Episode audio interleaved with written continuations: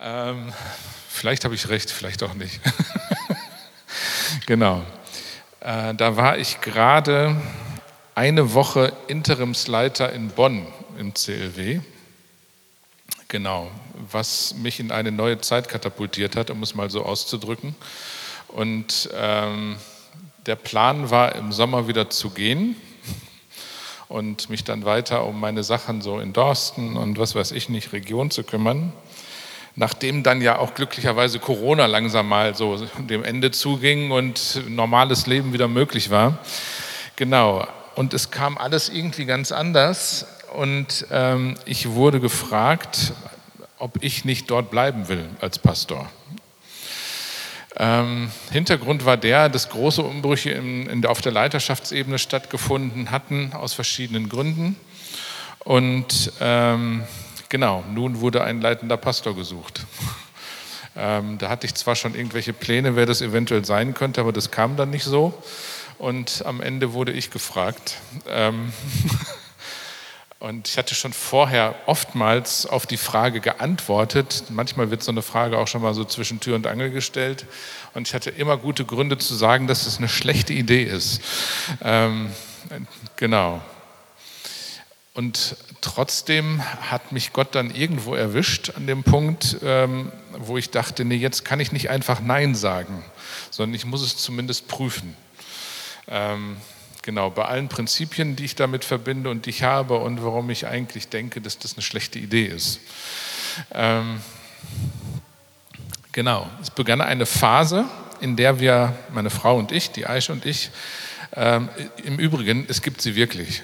Ja, also die ist jetzt allerdings im Gottesdienst in Bonn, genau, weil, das, weil sie da auch was zu tun hat und oder auch mit, mit Verantwortung trägt. Ähm, genau, und weil ihr das wichtig war, auch da jetzt zu sein. Ähm, genau. Wo war ich angefangen? Ähm, genau. Äh, es begann eine Phase, wo wir angefangen haben, auf Gott zu hören. Ähm, um rauszufinden, ist es Gottes Wille, weil wir wussten, wenn wir den Weg gehen, hat das viele Konsequenzen. Interessanterweise, in Anführungsstrichen, begann genau zu dem Zeitpunkt, wo wir anfangen wollten, uns mit der Frage zu beschäftigen, kamen einige familiäre Dinge hoch, die die ganze Sache enorm erschwert haben oder hätten, am Ende auch haben. Und wir eigentlich dachten, alles zum falschen Zeitpunkt irgendwie. Aber manche Sachen kann man nicht planen. Ähm, und bei manchen Sachen werden wir auch nicht gefragt. Und so haben wir uns über Wochen und eigentlich über mehrere Monate mit der Frage beschäftigt, ist es Gottes Wille? Ja, angesichts dessen, wo ich dachte, es ist eine schlechte Idee. Auf der anderen Seite, ja, ich hatte auch ein Herz für die Gemeinde, für, äh, auch die, für die Situation, die da vorhanden war und wo ich wusste, äh, sich einfach rausschleichen geht jetzt an der Stelle nicht, ne? ähm, auch wenn es dafür viele gute Gründe gibt. Und am Ende war es so, dass wir ein Ja für die Situation gefunden haben. Und es ist so, ich weiß nicht, wie euch das manchmal geht, wenn ihr versucht, einen Weg, eine Entscheidung zu treffen, wo es schon um einiges geht. Also ich meine, wir müssen uns ja nicht entscheiden, ob wir bei Rot an der Ampel stehen bleiben. Ja, also da brauchen wir nicht Gottes Reden, ähm, oder gehe ich jetzt morgens zur, zum Studium oder zur Arbeit oder so? Oder bin ich nett zu meiner Frau oder zu meinem Mann? Dafür brauche ich nicht Gottes Reden in der Regel. Manchmal vielleicht eine Erinnerung. ja. Ähm, aber es gibt schon so Situationen, wo wir echt Gottes, Gottes Reden auch brauchen, neben dem, was wir selber denken, was wir selber empfinden und alles mal in die Waagschale werfen. Ja? Ähm, aber am Ende war es halt so, man konnte jetzt nicht sagen, ja, uns ist ein Engel erschienen oder wir haben eine Stimme gehört oder irgendwie sowas.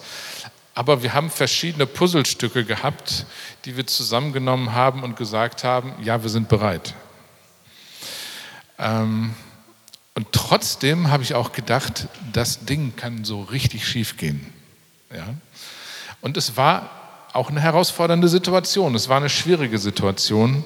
Und ich bin da reingegangen äh, mit Gott zusammen und habe gesagt, so, ich werde hier mein Ding machen ähm, und gucken, dass ich das reingebe, was ich geben kann. Aber den Rest musst du machen. Es gibt einen Haufen Sachen, über die, auf die ich keinen Zugriff habe, wo ich nicht durch irgendwelche tollen Strategien irgendwas machen kann, sondern wo du Menschenherzen bewegen musst. Und ähm, genau.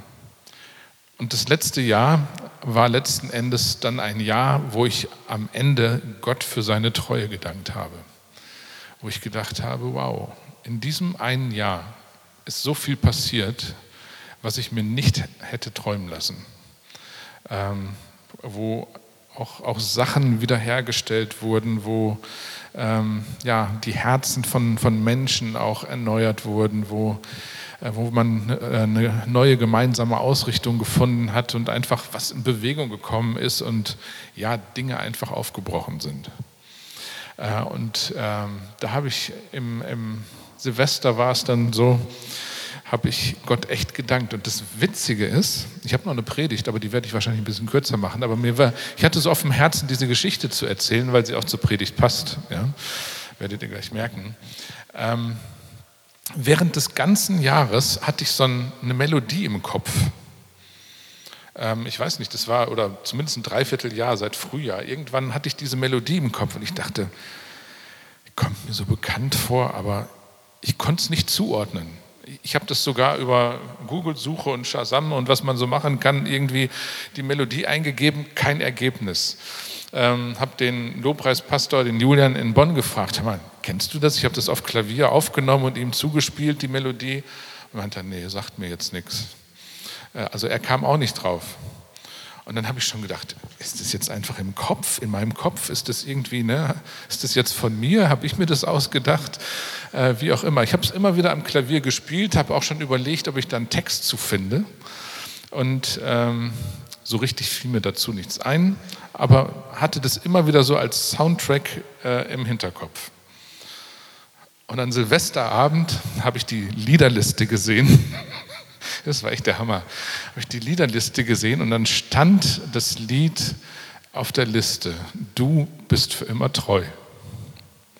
Und es war bis auf die Schlusszeile, die hatte ich anders komponiert, aber war das exakt der Song und ich dachte mir, ja, das ist es. Das, das war das Lied. Du bist für immer treu. Ähm, es bewegt mich jetzt noch, weil ich einfach gemerkt habe, hey, wir sind einen riesen Glaubensschritt gegangen. Wir persönlich als Gemeinde. Ähm, und es war eine schwierige Situation, aber Gott ist so treu gewesen. Ähm, und das will ich einfach mal in die Waagschale werfen hier, weil am Ende ging es darum, Gottes Stimme zu hören und zu tun, was er gesagt hat. Und das hört sich so einfach an, ja. Weil man muss ja auch immer wissen, okay, ist das wirklich Gottes Wille, dass wir das tun? Wie gesagt, ich hatte eine Menge gute, auch geistliche Gründe, warum das keine gute Idee ist. ja. Ähm, aber manchmal schreibt Gott seine Geschichten irgendwie anders und ähm, am Ende bin ich froh, dass wir diesen Schritt gegangen sind. Das offene Ohr. Das ist mein Predigtitel. Das offene Ohr. Also eigentlich geht es um ein offenes Herz.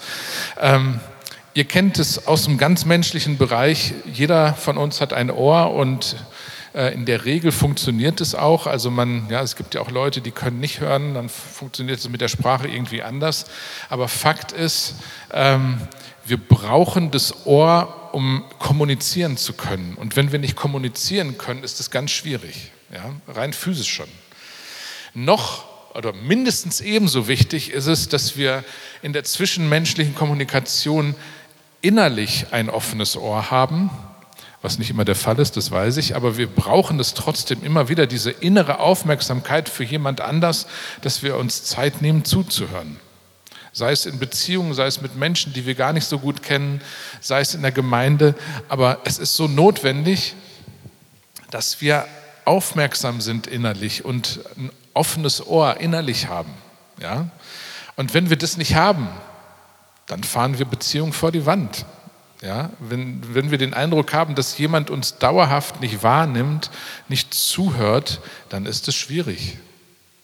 Ja? Und deswegen brauchen wir rein menschlich gesehen schon dieses offene Ohr. Und ganz ehrlich, mit Blick auf Gott ist es nicht anders. Weil das, was unsere Beziehung zu Gott ausmacht, ist eine Beziehung. Ja? Wenn es darum gehen würde in der Nachfolge, äh, dass wir einfach nur wissen, was gut und richtig ist, dann tun wir, was gut und richtig ist. Ja? Äh, und lassen das sein, was falsch ist. Aber jeder von uns weiß, dass Leben mit Gott nicht so funktioniert. Ja?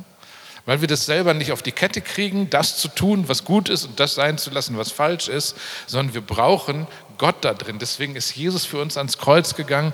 Deswegen ist Jesus für uns ähm, äh, überhaupt in diese Welt gekommen, ist von den Toten auferstanden und hat uns einen Zugang zu diesem Gott des Lebens ge äh, gegeben, der eine Beziehung zu uns haben will.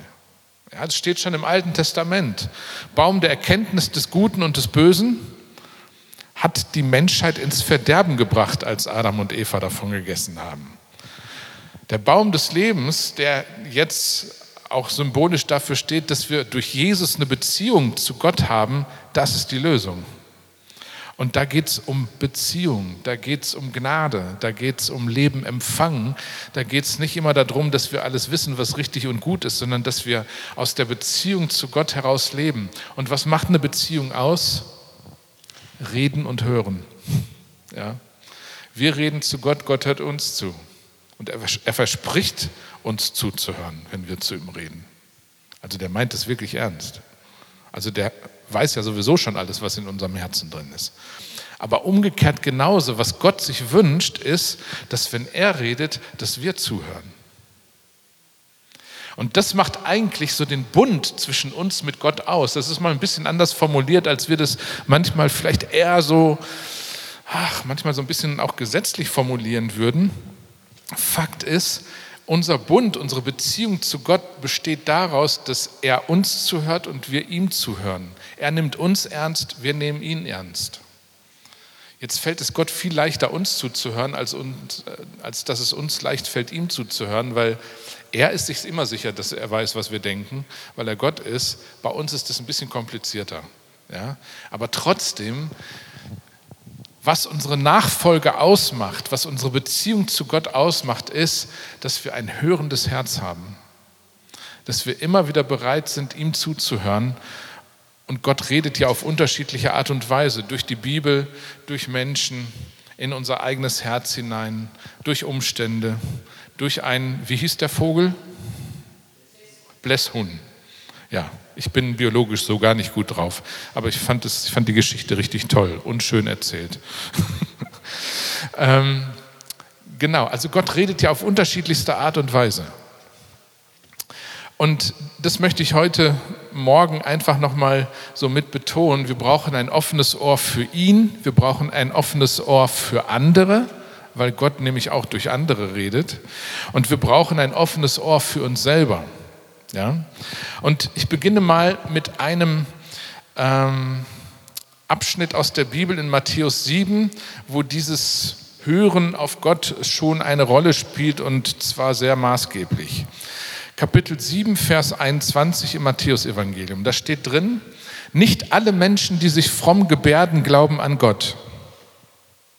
Das ist schon mal ein Hammer. Ich weiß nicht, was damals die schriftgelehrten Pharisäer oder alle Umstehenden so gedacht haben, die da äh, das gehört haben, aber das ist die Ansage, die Jesus hier macht. Auch wenn sie Herr zu mir sagen, heißt das noch lange nicht, dass sie ins Himmelreich kommen. Entscheidend ist, ob sie meinem Vater im Himmel gehorchen. Am Tag des Gerichts werden viele zu mir kommen und sagen, Herr, Herr, wir haben in deinem Namen prophezeit und in deinem Namen Dämonen ausgetrieben und viele Wunder vollbracht. Doch ich werde ihnen antworten, ich habe euch nie gekannt, fort mit euch, ihr lebt nicht nach Gottes Gebot. Ich, die gute Nachricht kommt noch. Ja? Aber um diesen Teil nochmal ernst zu nehmen, was Jesus hier sagt, ist, es reicht nicht aus, sich fromm zu gebärden. Es ist kein Zeichen von wirklicher Beziehung zu Gott. Und dann Vers 22, es reicht auch nicht aus, zu ihm Herr, Herr zu sagen. Ja? Oder ihn als Gott zu bekennen oder was weiß ich zu machen, was wir ja eigentlich laufend tun ja? und was wir gerne tun. Ähm, ich liebe das. Ja? Aber das alleine reicht nicht aus. Ähm, und selbst wenn wir dann noch prophezeien und Wunder tun und was ja eigentlich das Siegel der Frömmigkeit ist, ne? also wenn Menschen so unterwegs ist, wow, ja, also gerade Menschen, die sich leicht durch Charisma beeindrucken lassen und ähm, ne, beeinflussen lassen, hui, ja, also dann wird es schon richtig schwierig. Aber all das, also Jesus ist da völlig unbeeindruckt, ja, das macht den nicht so richtig an, sondern was ihm wichtig ist, ist, und da sagt er, entscheidend ist, ob sie meinem Vater im Himmel gehorchen. Und gehorchen, auch vom Alten Testament her, vom Verständnis, bedeutet zuhören und umsetzen. Ja? Zuhören und es leben. Und das ist letzten Endes das Wort gehorchen, das, was da vom Sinn her drin steht. So, das muss uns jetzt nicht Angst und Bange machen, was hier drin steht, weil wir haben ja, es, es liegt ja in unserer Hand ähm, und wir wissen auch jeder selber für uns selber, wie wir es meinen, ja, ähm, dass wir ähm, wirklich unser Leben mit einer Haltung leben, wo wir tun wollen, was Gott sagt. Ja? Deswegen sitzen wir heute Morgen hier. Ähm, nicht, dass der Gottesdienst alleine uns in den Himmel bringt, aber ähm, es ist eine große Hilfe. Ja? Ähm, aber wir sitzen hier mit der Absicht, Jesus zu begegnen, ihn zu erleben, von ihm verändert zu werden und dann im Alltag und auch heute das zu tun, was er sich vorstellt. Ja, wo er in uns auch gute Dinge machen will. Aber Jesus bringt es in diesem äh, Abschnitt ganz bewusst auf den Punkt, entscheidend ist, dass sie meinem Vater im Himmel gehorchen, auf seine Stimme hören und das leben, was er sagt.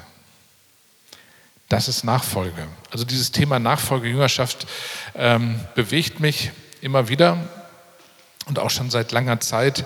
Aber Jesus ist derjenige, der so, so die Leitplanken eigentlich dafür setzt. Wenn man ganz ehrlich ist, ist es sehr radikal, weil es bringt einiges in unserem christlichen Verständnis oder was wir manchmal so als, als christlichen Lebensstil auch haben, bringt manchmal echt einiges durcheinander. Aber es ist gut, ja, weil es uns zu dem Wahren hinbringt, weil es uns wirklich in die, in die Arme des Vaters hineinbringt ja, und uns davor bewahrt, auf, auf irgendwie eine falsche Art und Weise Gott suchen zu wollen. Und dann kommt es halt, Vers 24. Wer auf mich hört und danach handelt, ist klug und handelt wie ein Mann, der ein Haus auf massiven Fels baut. Auch wenn der Regen in Sturzbächen vom Himmel rauscht, das Wasser über die Ufer tritt und die Stürme an diesem Haus rütteln, wird es nicht einstürzen, weil es auf Fels gebaut ist. Doch wer auf mich hört und nicht danach handelt, ist ein Dummkopf er ist wie ein Mann, der ein Haus auf Sand baut. Wenn der Regen und das Hochwasser kommen und die Stürme an diesem Haus rütteln, wird es mit Getöse einstürzen. Wie schon im vorherigen Abschnitt, Jesus ist ziemlich direkt und klar und ohne Umschweife kommt auf den Punkt, äh, worum geht's? Ja, was ist Sache? Was hilft uns wirklich weiter? Was ist wirklich, ähm, äh, ja, was steckt da auch für eine Verheißung dahinter, wenn wir bereit sind, Gott unser Ohr zu leihen, ihm zu gehorchen. Und das ist ganz klar. Wer klug oder wer auf ihn hört und danach handelt, ist klug und handelt wie ein Mann, der ein Haus auf massiven Fels baut. Das, was er als Verheißung damit verknüpft ist, die Vorstellung, wirklich sicher im Leben unterwegs zu sein, ja, tief verwurzelt zu sein, in Gott sicher zu sein, weil wir mit ihm unterwegs sind. Ja? Und selbst wenn dann das Leben äh, wirklich manche Geschichten schreibt, die wir uns selber gerne erspart hätten, die wir gerne anders geschrieben hatten, hätten, aber selbst wenn das passiert, Gott ist mittendrin. Ja? Und auch in den Situationen, wo wir Stress erleben, wo wir vielleicht Bedrängnis erleben, Leid erleben, Gott ist da und unsere Herausforderung ist, in diesen Situationen weiter auf Gott zu hören. Was willst du tun? Was willst du mir sagen? Was ist das Bild, was du malen willst? Ja, wie willst du weitergehen in dieser Situation? Es geht also in jeder Lebenslage darum, auf ihn zu hören und den nächsten Schritt zu tun. Es geht nicht darum, dass wir in einem Schritt die ganze Welt umarmen, sondern es geht immer darum, den nächsten kleinen oder großen Schritt zu tun. Aber dafür müssen wir hinhören. Und das ist Nachfolge. Woran erkennt man also einen Menschen, der wirklich gläubig ist? Man erkennt es daran, dass man auf Gott hört und danach lebt es fängt irgendwann an, ja. Aber ich sage mal so: Jeder von uns, der irgendwann für uns, äh, äh, der irgendwann für sich eine Entscheidung für Gott getroffen hat, der hat schon vorher etwas gehört von Gott, ja. Und hören meine ich jetzt mal im weiteren Sinne. Das kann sehr unterschiedlich sein. Ja? Also bevor ich wirklich mich für Jesus entschieden habe, habe ich einige Geschichten mit Gott erlebt die wirklich sehr strange in meiner Situation auch waren, wo ich dachte, was machst du da? Ja, und ich wollte ihn gar nicht. Und der hat sich die ganze Zeit in mein Leben eingemischt und mir versucht beizubringen, dass es ihn gibt. Das Interessante ist ja, obwohl ich ihn nicht wollte, aber ich wusste, es ist Gott, weil ich das nicht anders erklären konnte. Also es, es war nicht ein Hirngespinst. Ja, ähm, und ist, ich will die Geschichten jetzt nicht alle erzählen und die eine oder andere habe ich hier auch schon erzählt.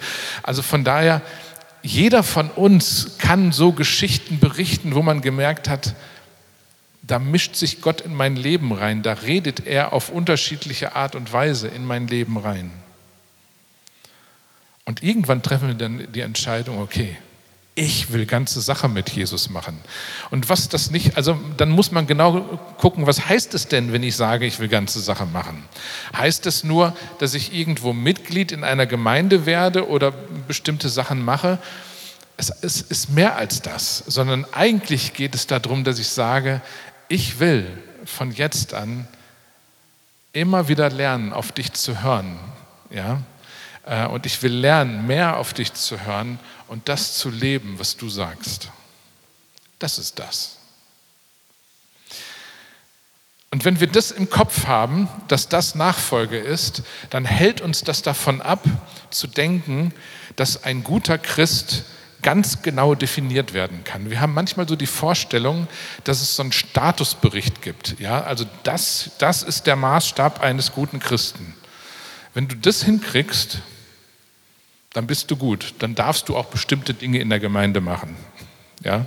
Also manchmal sind Leitlinien auch gut, äh, da bin ich überhaupt äh, gar nicht dagegen, äh, damit es nicht falsch verstanden wird. Aber wir haben manchmal ein Bild von Christsein in unserem Kopf, das wie schon, da wird so eine fertige Puppe modelliert und so muss es dann aussehen. Ne? Und dann macht man das und das und dann das. Und ich glaube, dass das nicht das ist, was Jesus meint sondern haben wir hier irgendwo ein Kreuz? Okay, ist, ist zu weit oben. Okay, ich, ich lasse es mal einfach so. Wir müssen uns das mal irgendwie vorstellen. Ähm, genau, nehmen wir mal das. So. Ich versuche das einfach nur mal darzustellen, was das mit Nachfolge und dem Hören auf Gott so miteinander zu tun hat und warum es nicht um so ein fest festgefahrenes Bild von einem typisch guten Christen geht. Ja? Ähm, ist gefährlich, wenn ich das so sage, das weiß ich, aber ich will, dass wir den, den, des Pudels Kern verstehen. So, ich habe mal irgendwann, als ich 16 war, meine erste ähm, Entscheidung für Jesus getroffen. Ich hatte das auch schon mal erzählt, weil ich gemerkt habe, das ist das, was ich will. Und dann, als ich dann 18 war, war ich so frustriert vom Glauben, dass ich mich entschlossen habe, Atheist zu werden. Und das meinte ich sehr ernst, das habe ich radikal durchgezogen. Und was ich dann gemacht habe, ist, ich habe mich von dieser Beziehung zu Gott, symbolisiert durch das Kreuz, ich habe mich von Gott wegbewegt. Und aus meiner Perspektive ziemlich weit, auch mit negativen Folgen. Aber irgendwann auf meinem Weg habe ich gemerkt, dass Gott sich immer wieder einmischt. Ne? Also so die ersten Momente, wo ich dann Gottes Stimme gehört habe, wahrgenommen habe und irgendwie dachte, das muss Gott sein. Ähm, so, und irgendwann hat es mich so stark erwischt, dass ich verstanden habe, es gibt Gott wirklich. Und die Ewigkeit, die ich in Frage gestellt habe, die gibt es wirklich. Dieser Gott ist real. Und dass Jesus für mich gestorben ist, meine Sünden vergeben hat, mir einen Neuanfang schenkt, das ist real. Und das will ich haben.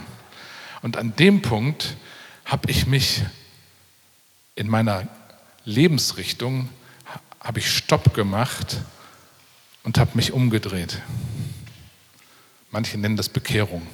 Ja, aber eigentlich geht es darum, dass wir die Richtung ändern, dass wir unseren Weg verändern. Ja, Bekehrung hat manchmal, das ist schon so ein so oft gebrauchtes Wort, dass man nicht mehr weiß, was es wirklich bedeutet. Es geht darum, die Wegrichtung zu ändern. Ja? Und von diesem Zeitpunkt an wusste ich, okay, ich bin geliebt, ich habe Hoffnung bekommen, ich habe Vergebung bekommen, aber ich bin auf dem Weg. Ja? Ich bin noch nicht im Himmel. Und jetzt geht es Schritt für Schritt, Schritt darum zu hören, was Jesus sagt. Ja, und jeder, jeder Veränderung, die in mir passiert, ist auch ein Glaubensschritt, wo ich mich darauf einlasse, dass Gott mich verändert. Oder wo ich einen Auftrag von Gott bekomme, etwas zu tun, ist wieder ein Schritt. Und so läuft es Tag für Tag, Jahr für Jahr. Und so sind wir mit Jesus auf dem Weg, aber wir sind in Bewegung. Und es geht nicht darum, irgendein fertiges Konzept zu erfüllen, sondern mit Jesus in Bewegung zu sein. Kommt es an? Das ist Nachfolge. Ja? Und da sind wir alle an unterschiedlichen Fronten unterwegs und haben so unsere Herausforderungen. Ich möchte das nochmal unterstreichen mit einem sehr bekannten Bibeltext, ähm, was dieses Hören angeht. Ähm, um deutlich zu machen, wie wir Gott hören, ja, auf welchen Kanälen wir Gott hören können.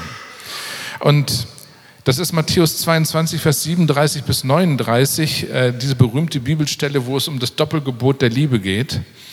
Ähm, ich glaube, ich muss ein bisschen auf die Zeit achten. Ne? Und da steht, Du sollst den Herrn, deinen Gott, lieben mit deinem ganzen Herzen, mit deiner ganzen Seele und mit deinem ganzen Denken. Das ist das erste und größte Gebot. Und das zweite ist ihm vergleichbar. Du sollst deinen Nächsten lieben wie dich selbst. Man kann diesen Text auch anders lesen, und zwar deswegen, weil Liebe sich ja auch irgendwie praktisch äußern muss, ja, zum Ausdruck kommen muss. Ja, das kennt ihr aus Beziehungen, wenn ihr mal verliebt wart oder seid oder es werden wollt oder was auch immer. ja. ähm, es reicht nicht aus, auf Dauer immer nur zu sagen, ich liebe dich nicht und ich mach nichts. ja, das habe ich gerade gesagt, ich liebe dich nicht? Okay. Ähm, ich habe mir gerade, ich habe den Hall noch von hinten gehört. ähm, genau, es reicht nicht aus zu sagen, ich liebe dich, aber man kommt nicht aus so Pushen, also man sieht es nicht. Ne? Also es macht, wird nicht irgendwie deutlich. Ähm, so, das ist natürlich wichtig, dass man das sagt. Ja? Nicht sagen ist auch doof. Aber so, wenn dann sich damit nichts verbindet, ist es schwierig. Und deswegen müssen wir auch in unserer Beziehung zu Gott darauf achten, was heißt es denn, dass ich Gott liebe mit meinem ganzen Denken, mit meinem ganzen Herzen, mit meiner ganzen Seele. Das heißt, dass ich lerne, Gott zuzuhören, mit meinem ganzen Herzen, mit meiner ganzen Seele, mit meinem ganzen Denken. Ja? Und wenn wir uns vorstellen, wie sehr unser Denken und unser Herz und unsere Seele verprägt wird durch die Sünde, die wir in unserem Leben getan haben oder immer noch tun, wie sehr auch, äh, ich sag mal, Weltbilder, irgendwelche Konzepte unser Denken beeinflussen, ja, vor 2000 Jahren und heute genauso, ist kein Unterschied. Ja, war für Paulus schon Thema. Dann wissen wir, es ist notwendig, dass ich mit ganzem Herzen, mit ganzer Seele und mit ganzem Denken zuhöre. Was denkt Gott? Ja, dass ich bereit bin, in einer Haltung der Liebe zuzuhören, wo ich Gott nicht die ganze Zeit nur in Frage stelle.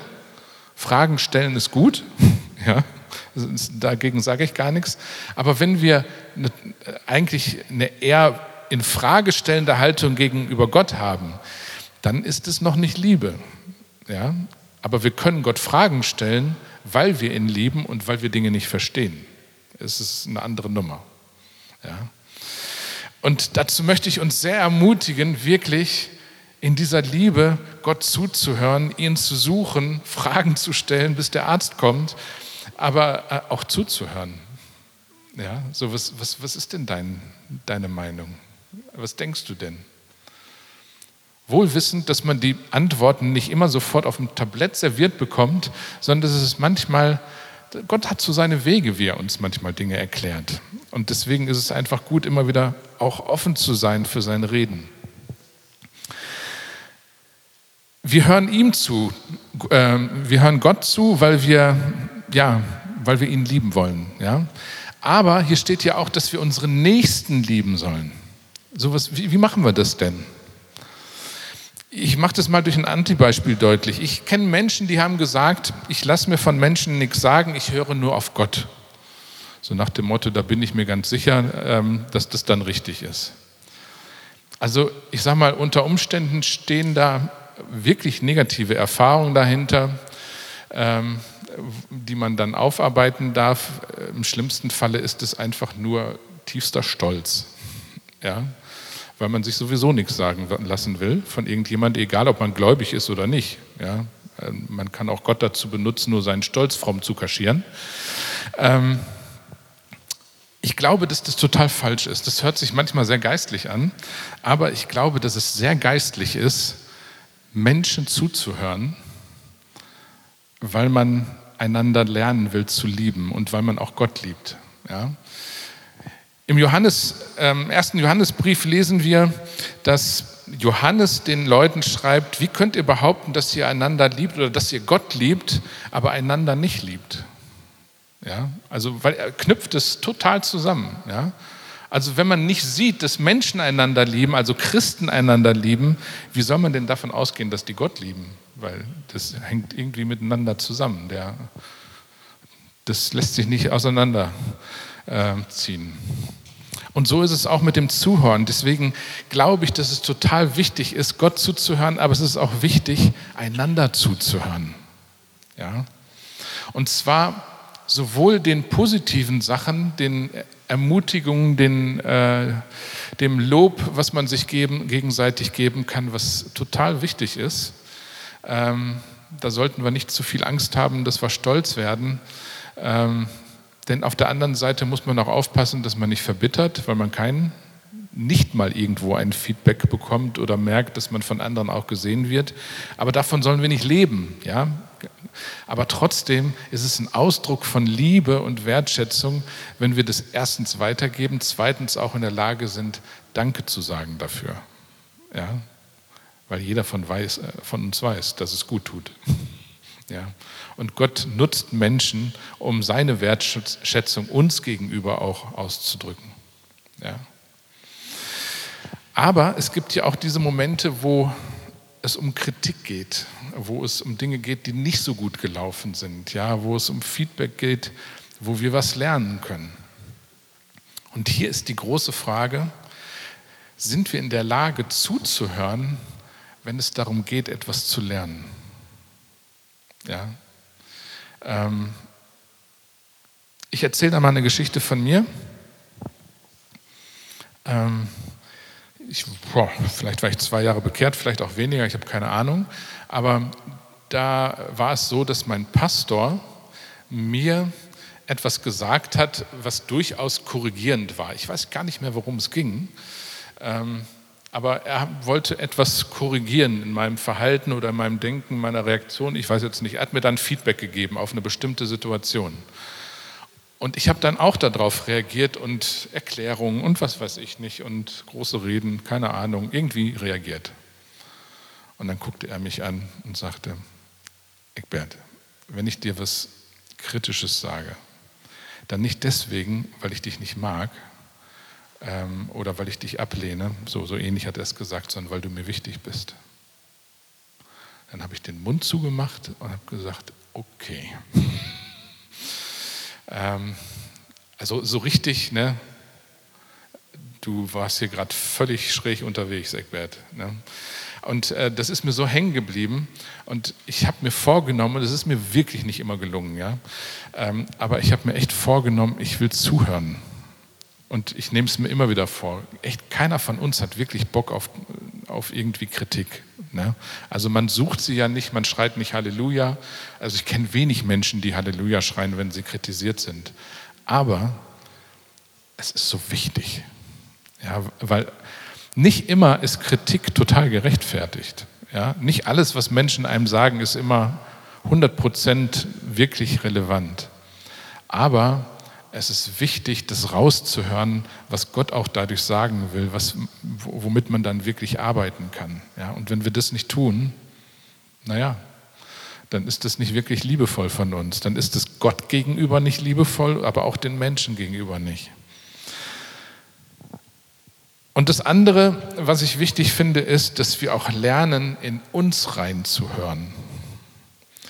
Das ist eine Sache, die manchmal unter den Tisch fällt, wenn Menschen sehr engagiert unterwegs sind und ähm, was weiß ich, sich verausgaben, auch für Gottes Reich. Ja. Aber ich glaube, dass wir in uns hineinhören müssen, um wahrzunehmen, welche Stimmen reden da in uns. Und das meine ich jetzt nicht in psychopathologischer äh, Richtung, ja? ähm, sondern was, was sind da für Gedanken, was sind da für Gefühle in uns? Und ich weiß das von mir selber, dass wir viel zu oft diese Dinge in uns nicht wahrnehmen. Manches davon tut weh.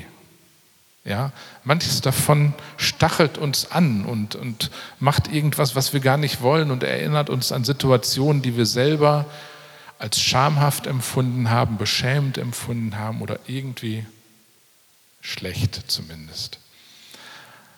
Aber wenn wir dem nicht zuhören und uns dem nicht aussetzen, dann ist es Gott nicht möglich, seine Gedanken dazu zu äußern.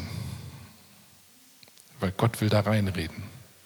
Gott will seine Gedanken dazu äh, zum Ausdruck bringen. Und wenn er dann reinredet in solche Gefühle, Gedanken, was auch immer, dann kann Veränderung passieren.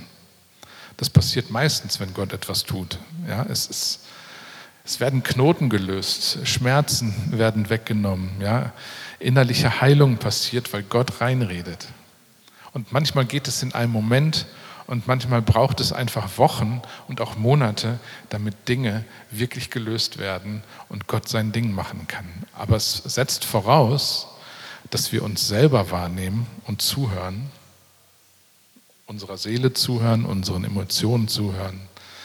Uns nicht darin verlieren, ja, meine ich überhaupt nicht, nicht irgendwie Nabelschau betreiben oder irgendwie sowas, sondern zuhören, damit Gott etwas damit machen kann. Wir brauchen ein offenes Ohr. Ja, wenn wir Jesus nachfolgen wollen und wenn wir das auf eine gesunde und tiefgehende Art und Weise machen wollen, dann müssen wir zuhören. Und zwar auf ihn selbst, auf andere Menschen, aber auch auf uns.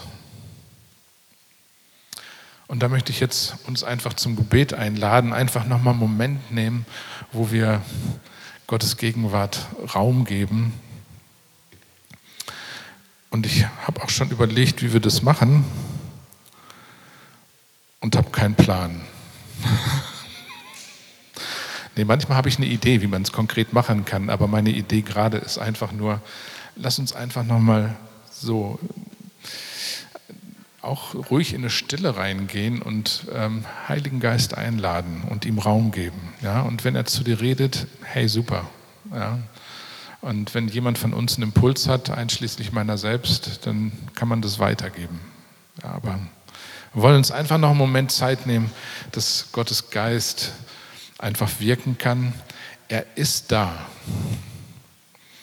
Ich habe mich heute Morgen bei der Vorbereitung nochmal dabei erwischt, dass ich, ich saß am Klavier, hatte mir noch ein paar Momente Zeit genommen, was zu singen und habe mich dabei erwischt, dass ich immer singen wollte, komm Heiliger Geist und wirke du. Das ist auch gut, ja, das ist völlig okay. Aber ich habe gemerkt, hm, ich muss auch die Perspektive entwickeln, dass er da ist. Ja, und nicht, dass er irgendwo sich noch verfahren hat oder wie ich vorhin äh, und gerade den Weg nicht findet oder die Tür nicht aufgeht, sondern der Heilige Geist ist da. Ja, er ist gegenwärtig und er weiß, was in deiner Seele los ist Und er weiß, was auf Gottes Herzen, auf dem Herzen des Vaters los ist. Und das will er zusammenbringen.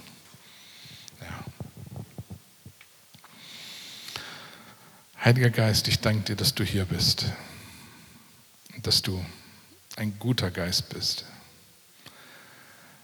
Der da, wo Schmerzen sind, Trost und ja sogar Freude in unser Herz bringen will. Danke, Heiliger Geist, dass du da, wo Wut und Bitterkeit ist, dass du mit deiner Gnade, mit deiner Sanftmut und deiner Liebe reinkommst. Danke, dass du Worte des Friedens hineinredest und Worte der Wahrheit.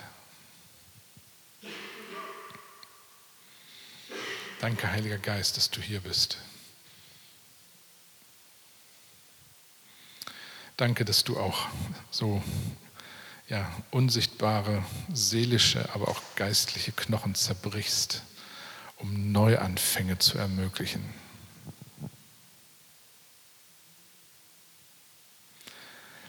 Danke, dass du mit deinem Leben hier bist, mit dem Leben Gottes. Und dass du dieses Leben in unseren Gedanken, in unseren Herzen und in unserer Seele freisetzt.